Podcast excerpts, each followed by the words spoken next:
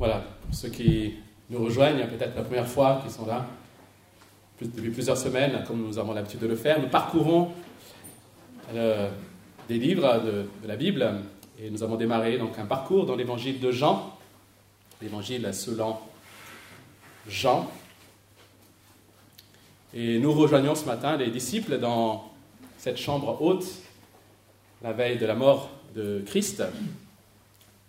Nous les rejoignons pour ce temps d'enseignement particulier, spécial, privilégié, puisque alors que jusqu'à maintenant le ministère de, Jésus était public, là il va avoir ce temps privé, intime avec ses disciples, en sachant aussi qu'il allait justement partir et les quitter. Et euh, ce matin nous allons lire donc au chapitre 14, à partir du verset 15. Jean chapitre 14, à partir du verset 15. Si vous m'aimez, respectez mes commandements.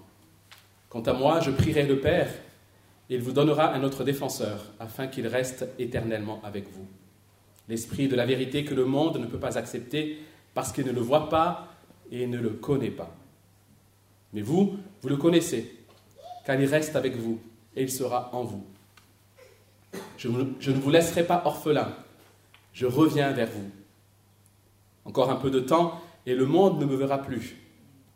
Mais vous, vous me verrez, parce que je vis et que vous vivrez aussi.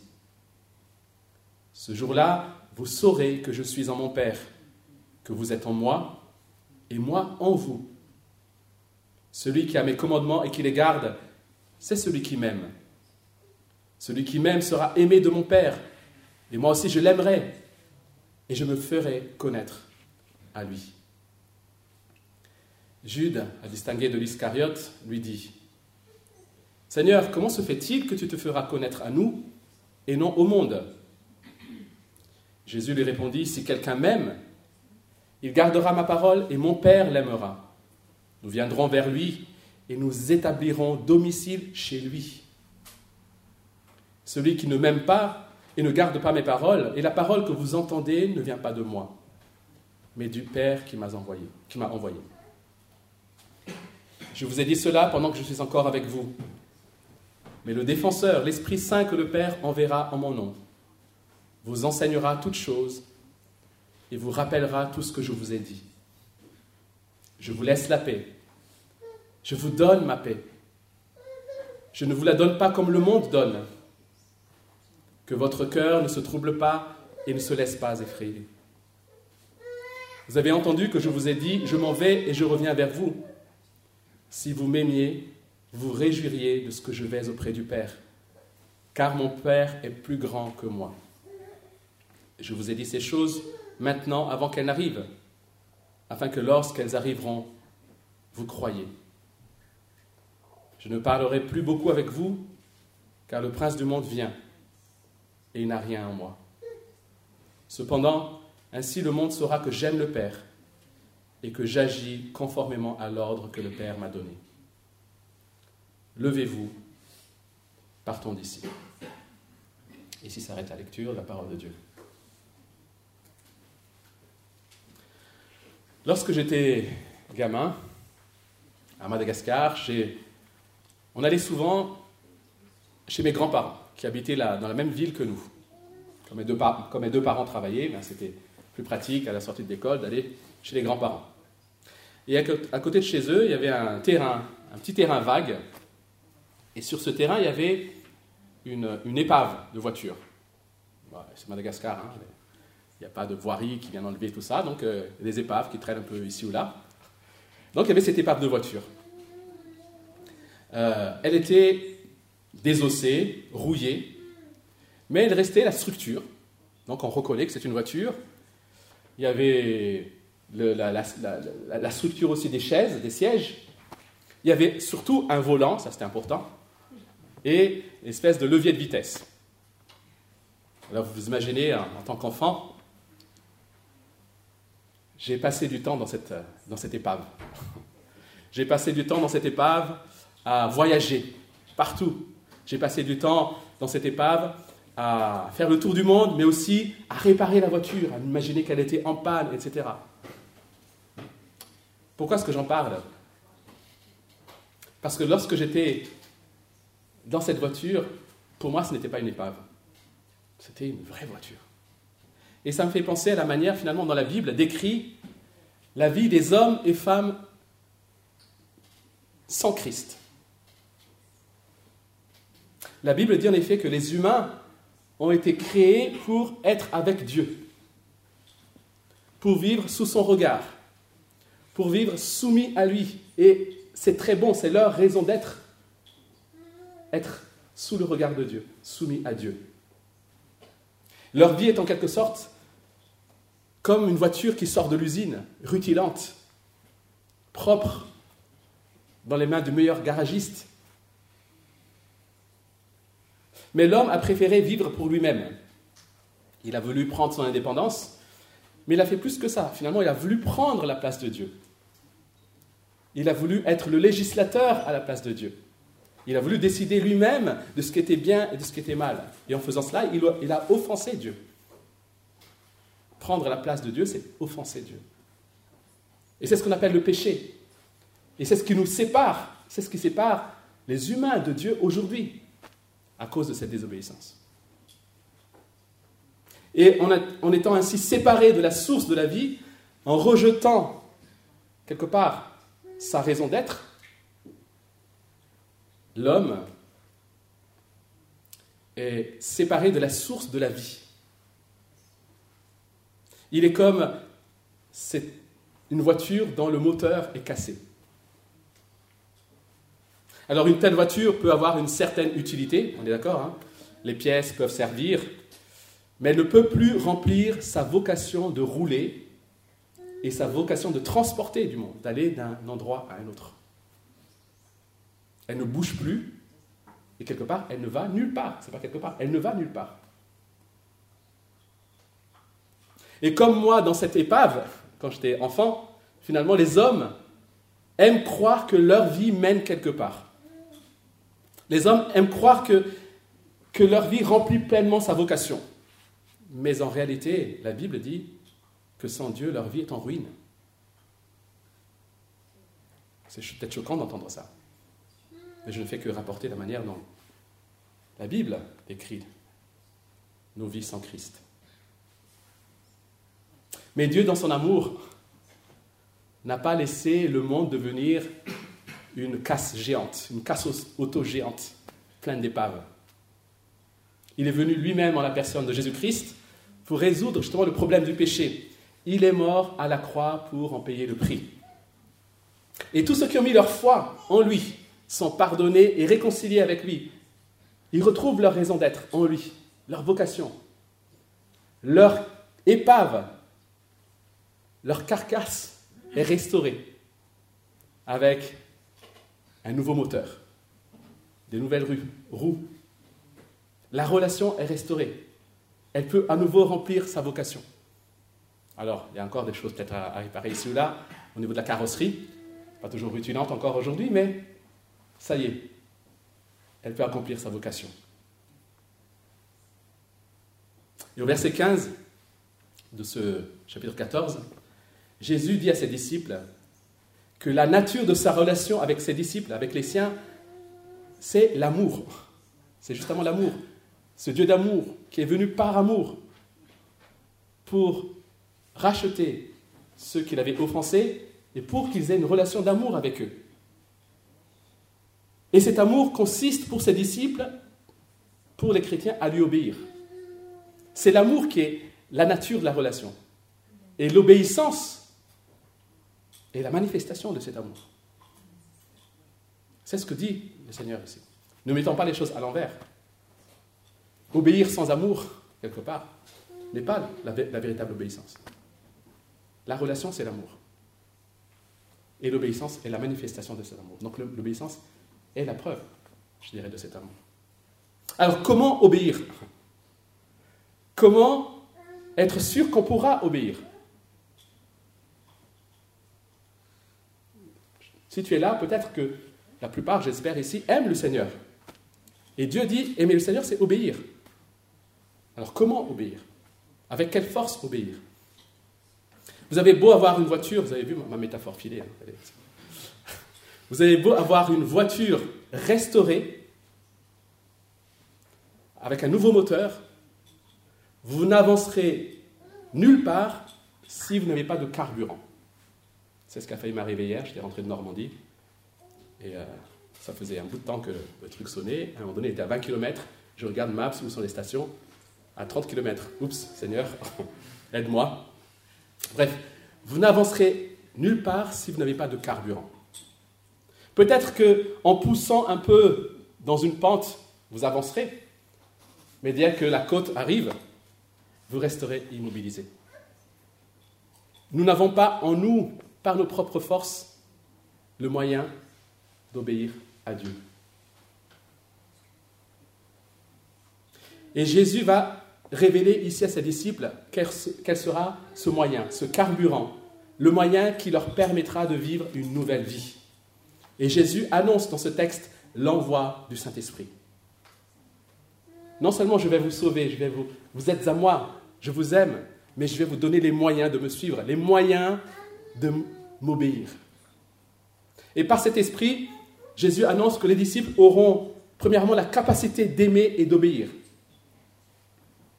Par cet esprit, Jésus annonce aussi qu'ils deviendront l'habitation, la demeure du Père et du Fils. Et enfin, Jésus annonce que par cet esprit, ils auront la paix véritable. Et je propose de voir maintenant ces trois promesses. Versets 15 à 17, donc par l'esprit, nous avons, en tant que disciples de Christ, la capacité d'aimer et d'obéir à Christ. Jésus annonce ici une bonne nouvelle, la venue du Saint-Esprit, qui sera un cadeau pour les enfants de Dieu, pour les véritables croyants, ceux qui ont mis leur foi en Jésus-Christ. Et j'espère que c'est ton cas. Une foi qui se manifeste par un amour pour lui et un amour qui pousse justement à lui obéir. Il dit à ses disciples, celui qui m'aime gardera mes commandements, et moi, je prierai le Père. Il vous donnera un autre défenseur. Voilà. Vous, obéissez, moi je prie le Père. C'est moi qui vais vous donner finalement le moyen. Et cet esprit qui est donné, ou ce défenseur qui est donné, dit Jésus, est un autre. Est un autre. Ce qui veut dire que c'est une personne qui lui est à la fois distincte, mais similaire. En effet, le mot qui est traduit par un autre ici en grec signifie justement en réalité un autre de la même nature. C'est sous-entendu dans, dans cet autre. C'est un autre de la même nature. Donc nous sommes ici face à l'un des mystères, je dirais, que, que j'ai déjà évoqué il y a quelques semaines de la, de la divinité, c'est ce qu'on appelle la Trinité. Un autre de la même nature. Le Saint-Esprit qui va venir est de la même nature que Dieu, euh, que Jésus-Christ, qui est de la même nature que Dieu le Père trois personnes de la divinité, de la même nature, tout en étant parfaitement distinctes. Et le Saint-Esprit viendra une fois pour toutes. C'est une assurance que les chrétiens ont que le Saint-Esprit viendra une fois pour toutes, puisque Jésus dit qu'il viendra éternellement. Et ça nous rappelle aussi que c'est un être éternel, puisqu'il viendra éternellement. Il ne vient pas simplement et repartir, mais il vient demeurer. Il est la marque et le signe de la nouvelle vie. Et le, le, mot qui a été traduit dans ma version par, euh, euh, par, défenseur, c'est le mot paraclète, qui est traduit, au fait, on n'est pas, pas, très certain de la traduction parfaite. Ça peut vouloir dire avocat, à savoir celui qui intercède. Cela peut vouloir dire aussi conseiller. Cela peut vouloir, vouloir dire soutien, un soutien une aide, un consolateur. Alors quand on dit consolateur, ce n'est pas celui qui, vient te consoler euh, avec sa, sa chaleur, etc., mais c'est celui qui vient te fortifier, justement, face à l'épreuve, ou face à la tristesse. C'est tout cela, un peu le sens. Je ne sais pas dans quelle version vous lisez, mais peut-être que vous avez l'une de ces traductions-là. Mais quel que soit le sens qui est donné, il montre que c'est quelque chose, ou plutôt c'est quelqu'un dont nous avons besoin. Quelqu'un qui nous est nécessaire, et sans lequel nous serions dépourvus, sans force et sans capacité. C'est une aide nécessaire. Nous avons eu besoin que Dieu vienne lui-même en la personne de Jésus-Christ pour régler le problème du péché et de la séparation avec Dieu. Et nous avons eu aussi besoin que Dieu vienne lui-même en la personne du Saint-Esprit pour nous permettre de marcher dans cette nouvelle vie. Finalement, c'est Dieu qui accomplit par grâce tout et qui nous permet de vivre pour lui. Comment savoir que Dieu a accompli ces choses en nous Par la vie que nous manifestons pour lui? Une vie d'obéissance, une vie de consécration, par la transformation qu'il opère. Mais c'est lui qui est à l'initiative. Pour obéir, il faut connaître. Comment tu peux obéir si tu ne connais pas les commandements? Et Jésus dit que c'est lui qui nous permet de connaître la volonté de Dieu. Il est l'esprit de vérité. Il est celui qui a inspiré et qui nous révèle la vérité, celle que nous trouvons dans la Bible, dont il est l'auteur, en inspirant les prophètes et les apôtres. Nous avons, si nous sommes disciples de Christ, nous avons en nous, chers amis, ni plus ni moins que l'auteur de la Bible. L'esprit de vérité. Il est celui qui nous donne la parole, il est celui qui nous permet de la comprendre. Il est celui aussi qui nous permet de l'appliquer dans nos vies. Et j'entends parfois certaines personnes dire, c'est super ce que vous vivez les chrétiens,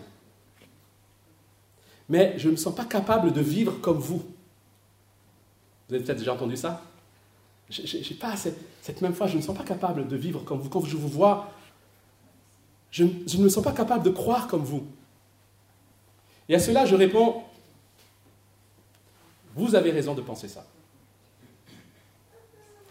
Vous n'êtes pas capable, comme je ne suis pas capable. C'est normal. Parce qu'en nous-mêmes, par nos propres forces, nous sommes incapables de plaire à Dieu. Incapables de lui obéir, incapables de comprendre même sa volonté. Et c'est ce que Jean dit ici quand il parle du monde.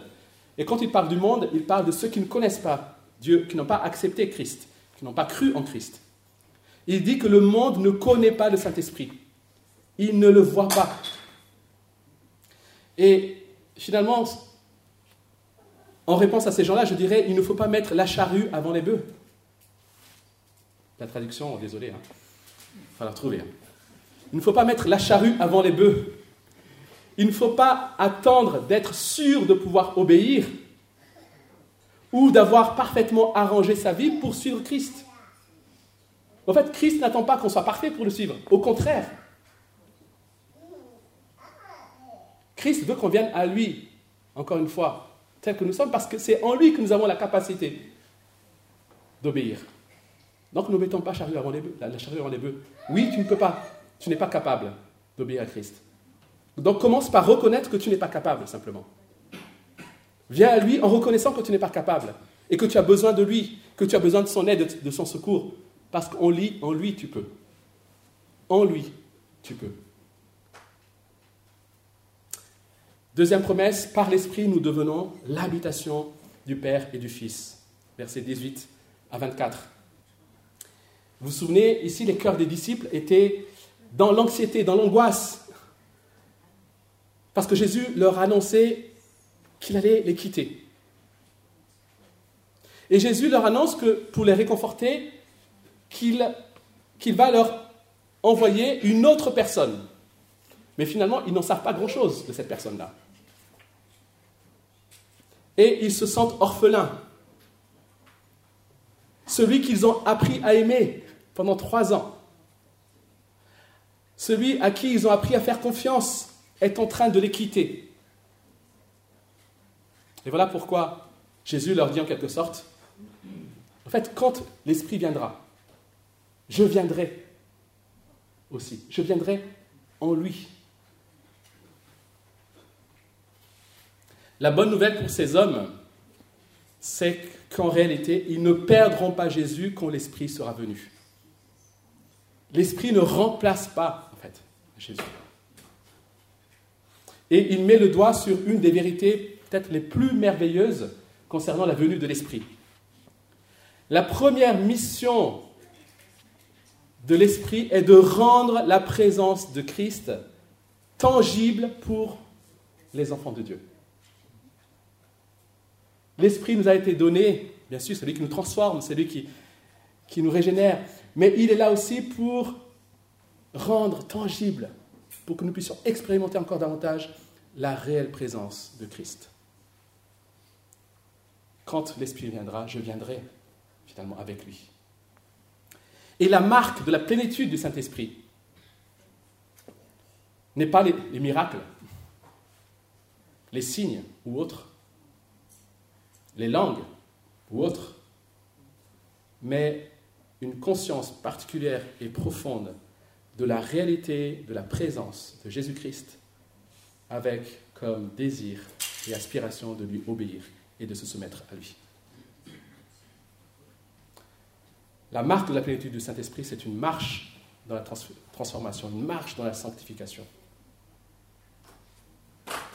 C'est par le Saint-Esprit que le chrétien réalise, que le chrétien expérimente son statut d'enfant de Dieu. C'est par le Saint-Esprit que le chrétien reconnaît qu'il n'est plus orphelin.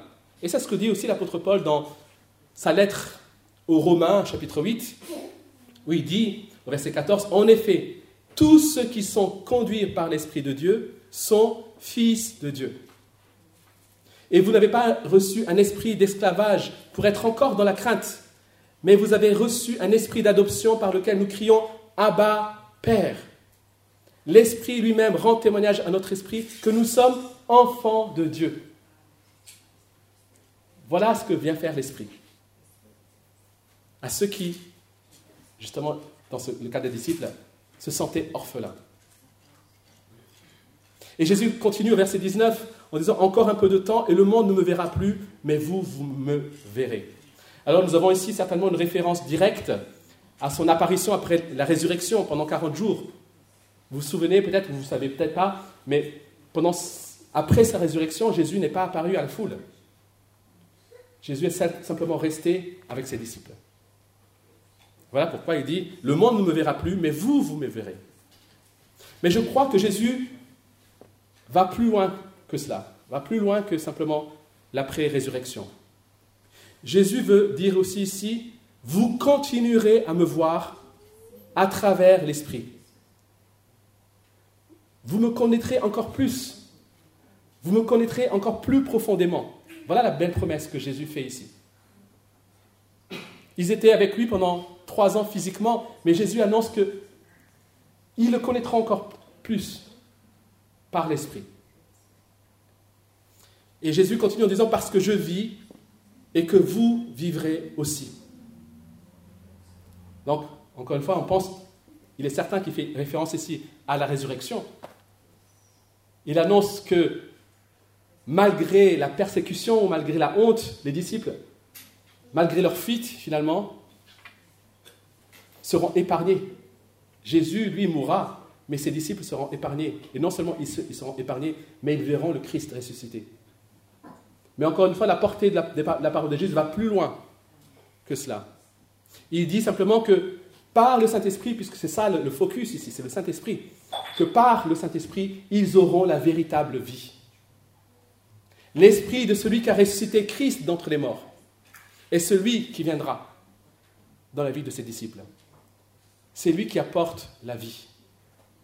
Il est l'esprit de vie. Vous vivrez grâce au Saint-Esprit. Le Saint-Esprit est celui qui peut transformer une vie terne et infructueuse en une vie joyeuse et abondante. Cette vie, c'est la vie de Christ. Waouh! Recevoir la vie de Christ, couvert par la justice de Christ. Voilà ce qui est réservé à ceux qui lui appartiennent. Et ce n'est pas tout. Regardez encore, Jésus ajoute qu'avec cette vie, vous saurez que je suis en moi, en mon Père, et que vous êtes en moi, et moi en vous. Alors je ne sais pas si on réalise suffisamment la portée de cette merveilleuse phrase de Jésus. Vous êtes en moi, et moi en vous. Souvent nous disons que nous sommes en Christ. C'est en Christ que nous pouvons être là. Mais c'est nous sommes en Christ et Christ est en nous. Voilà la réalité de la vie chrétienne.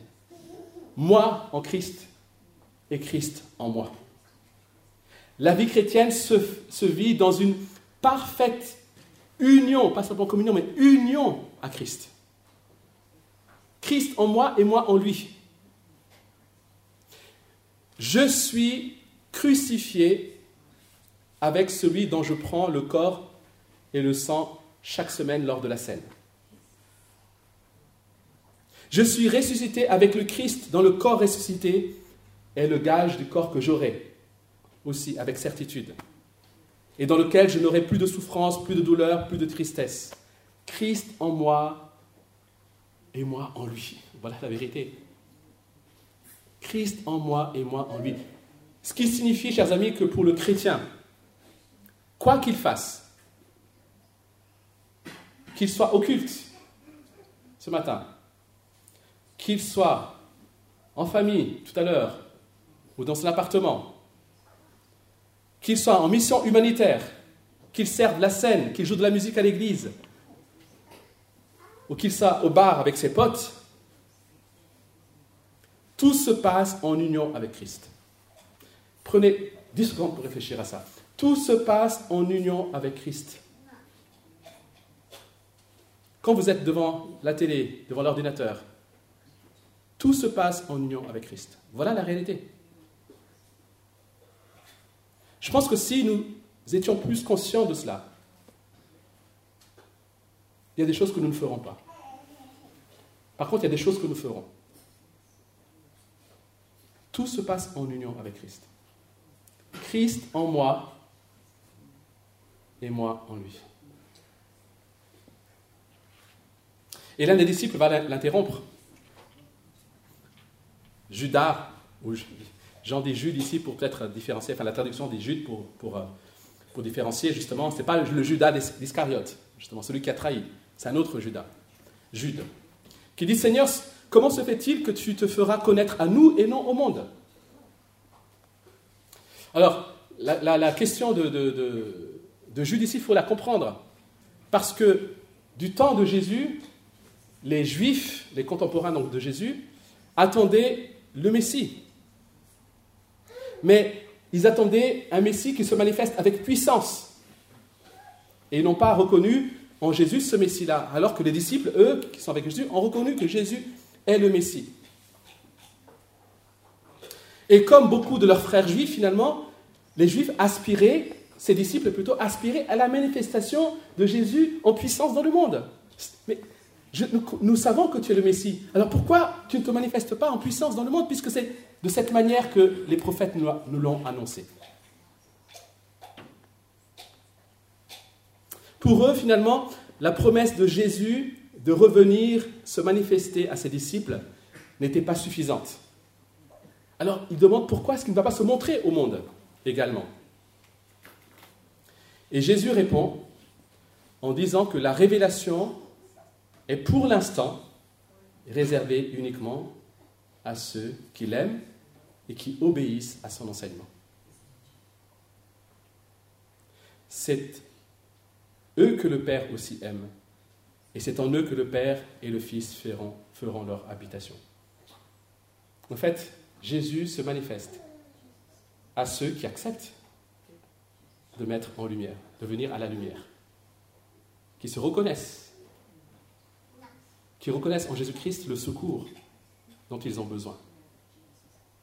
Mais un jour, Christ se manifestera au monde entier. Tout genou fléchira et reconnaîtra qu'il est Seigneur. Mais ce jour, ce sera un jour terrible pour ceux qui n'auront pas soumis leur vie à Christ auparavant. Ce jour est un, un jour de grâce chacun de nous. Un jour où Dieu veut se manifester à chacun individuellement. Il le fait dans l'Église, mais il veut le faire aussi peut-être en nous ce matin. Et c'est en, en cela que le Père et le Fils feront leur habitation. Alors c'est intéressant de noter que le mot domicile dans ma version est en réalité le même mot qui est traduit par demeure au verset 2. Peut-être c'est le, dans votre version, c'est le, même mot. Quand il dit qu'ils feront, le Père et le Fils feront leur domicile, c'est le même mot qui est au verset 2 quand il dit qu'il y a beaucoup de demeures dans la maison de mon Père. Pourquoi je note? C'est pas simplement pour dire, waouh, vous avez vu, c'est le même mot. Mais nous pouvons remarquer que les disciples, eux, attendaient avec impatience une place dans les demeures de la maison du Père, dans le futur. Et Jésus lui annonce que maintenant déjà, c'est en eux que le Père et le Fils établiront leur demeure par la venue du Saint-Esprit. Extraordinaire. Eux, ils attendaient d'aller dans la demeure un jour. Et Jésus leur dit par la venue du Saint-Esprit, non, c'est le Père et le Fils qui viendront faire leur demeure chez vous. Et c'est intéressant de noter aussi, alors, que dans d'autres versions, ou dans d'autres passages plutôt de la Bible, nous annonçons que Dieu fait sa demeure dans la communauté. Ici, c'est au singulier. Il dit, si quelqu'un, même, nous ferons notre demeure chez lui. Le Père et le Fils veulent, faire leur demeure chez vous. Et si vous êtes à Christ, ils ont fait leur demeure chez vous. N'est-ce pas extraordinaire encore une fois? Union avec Christ, demeure de Christ et du Père. Ce qui veut dire que si des gens cherchent Dieu, le Père et le Fils,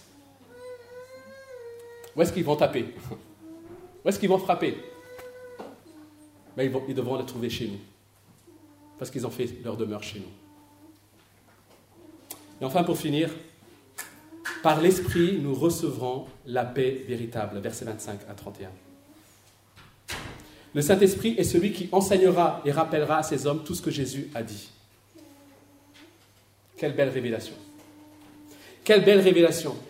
Et ça nous rassure concernant les évangiles, parce que nous savons que les, auteurs de l'évangile ont eu parfaitement en mémoire, grâce au Saint-Esprit, tout ce que Jésus a enseigné. Du coup, c'est fiable, les évangiles. Mais bien plus que cela, c'est une assurance pour les disciples qui allaient vivre la persécution. Parce que lorsqu'ils seront face à la persécution, le Seigneur, par le Saint-Esprit, leur rappellera tout ce que Jésus a promis. Souvenez-vous qui vous êtes. Souvenez-vous ce que le Seigneur a promis. Et voilà pourquoi Jésus peut dire par la suite, je vous laisse ma paix. Je vous donne ma paix. Et ce n'est pas la paix que le monde donne. Le Saint-Esprit est celui qui pourra apporter aux disciples la véritable paix. Pas celle que le monde donne, mais la paix de Christ lui-même. Dans l'Ancien Testament, les faux prophètes promettaient la paix alors qu'il y avait la guerre. Il n'y avait pas la paix. Dans les temps du Nouveau Testament, il y avait ce qu'on appelle, la Pax Romana, la paix romaine. Mais c'était une paix qui était maintenue de force. Aujourd'hui, dans le monde, on dit que la paix soit avec toi, que la paix soit avec vous.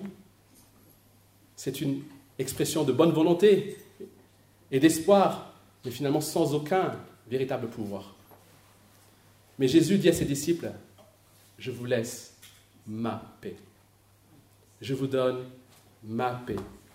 Il parle ici de cette paix intérieure, de cette tranquillité d'esprit au milieu des épreuves et des persécutions. Voilà pourquoi il dit que votre cœur ne se trouble pas et ne se laisse pas effrayer. Il, va, il, va, se passer beaucoup de choses par la suite. Mais moi, je vous laisse ma paix et je vous donne ma paix. Cette paix, finalement, qui va accompagner Jésus, ce qui est remarquable dans les, événements qui vont suivre et qui me touche énormément, c'est justement la paix de Jésus. La paix de Jésus lorsqu'il est arrêté, la paix de Jésus avant, cela dans le jardin, alors qu'il y a cette angoisse, la paix de Jésus lorsqu'il sera fouetté, la paix de Jésus lorsqu'il sera crucifié. Et Jésus dit, je vous donne ma paix. Cette paix-là que j'ai, cette paix du Saint-Esprit, je vous la donne. Et pour que tout cela arrive, il faut qu'il retourne au Père. C'est ce qu'il annonce ici. En fait, il anticipe quelque part la réaction peut-être des disciples. Ok, Seigneur, on a compris. Il y a quelqu'un qui vient, c'est génial. Mais quand est-ce qu'il viendra? Qu'est-ce qui va se passer avant Et Jésus annonce qu'il va d'abord devoir retourner auprès de son Père. C'est parce que Jésus est ressuscité, qu'il est monté au ciel, qu'il peut envoyer, qu'il a pu envoyer le Saint-Esprit. Il retourne à son Père. Il retourne pour être glorifié de cette gloire qu'il avait au commencement. Et voilà pourquoi Jésus dit, mais vous devrez vous réjouir. Vous devez vous réjouir parce que cela signifie, si vous m'aimez, vous devez vous réjouir parce que ça signifie pour moi la fin de l'humiliation, la fin des souffrances. Ça signifie pour moi la glorification. Je vais retrouver ma gloire. C'est ce que Jésus annonce ici. Voilà pourquoi il dit, vous devriez vous réjouir. Mais vous devrez vous réjouir aussi parce que ça signifie pour vous l'envoi du Saint-Esprit, l'accomplissement de ses promesses. Et je trouve qu'ici, il y a une leçon pour, pour nous par rapport à ceux qui nous quittent. Dans la foi. Ceux qui ont la foi et qui quittent ce monde visible. Pourquoi? Parce que nous devrions aussi nous réjouir pour eux. Même si la séparation est difficile. Nous devrions aussi nous réjouir parce que cela signifie pour eux la fin de l'humiliation, la fin des souffrances. Et ça signifie pour eux la paix, mais aussi la présence de Dieu. Réjouissez-vous, dit le Seigneur à ses disciples. Et il finit en disant, je ne parlerai plus avec vous car le prince du monde vient. Et le prince de ce monde, c'est le diable. Et sa venue correspond à ce temps difficile que Jésus va connaître dans les prochaines heures. Le diable qui vient pour s'opposer à Jésus en voulant le faire souffrir. Ce diable qui a inspiré Judas de la trahison la plus ignoble. Mais l'issue va être extraordinaire, en fait. Parce qu'alors que Satan, le diable, pensait arriver à ses fins et emporter la victoire en faisant arrêter et puis mourir Jésus, en fait, c'est Satan qui a entraîné Judas là-dedans. En croyant remporter la victoire par l'arrestation et la mort de Jésus, en réalité, Satan a signé son arrêt de mort. Satan a signé sa défaite. Et c'est ça qui est extraordinaire. Voilà une vérité que nous oublions souvent, c'est que Jésus a choisi de mourir Jésus n'a pas subi sa mort. Et il l'a fait parce qu'il nous a aimés et parce qu'il aimait son Père. Alors j'ai dit en introduction que les paroles de Jésus rapportées ici sont données dans un cadre intime de, la relation, de sa relation avec ses disciples. Une relation qui est marquée par l'amour. Alors peut-être que certains ce matin ne connaissent pas cette relation et se sont sentis un peu exclus tout au long de, cette, de ce temps d'écoute de la parole de Dieu. Ils se sont peut-être sentis exclus de ces magnifiques promesses et d'une certaine manière, ils ont raison de se sentir exclus.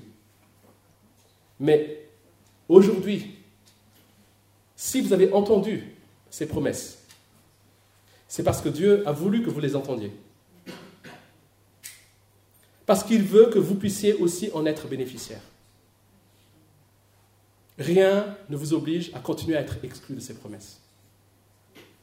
Vous pouvez ce matin venir au pied de Christ Dire oui, je veux ça, Seigneur. Tout ce qui est dit là, cette paix, malgré les souffrances, malgré les persécutions. Cette communion avec le Créateur. Oui, je le veux. Il est là pour vous aussi.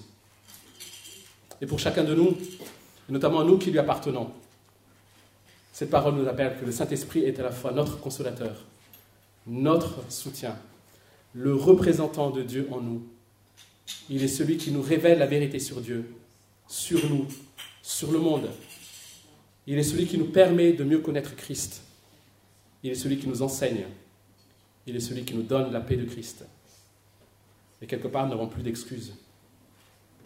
Nous n'avons plus d'excuses pour ne pas obéir. Nous n'avons plus d'excuses pour ne pas le servir.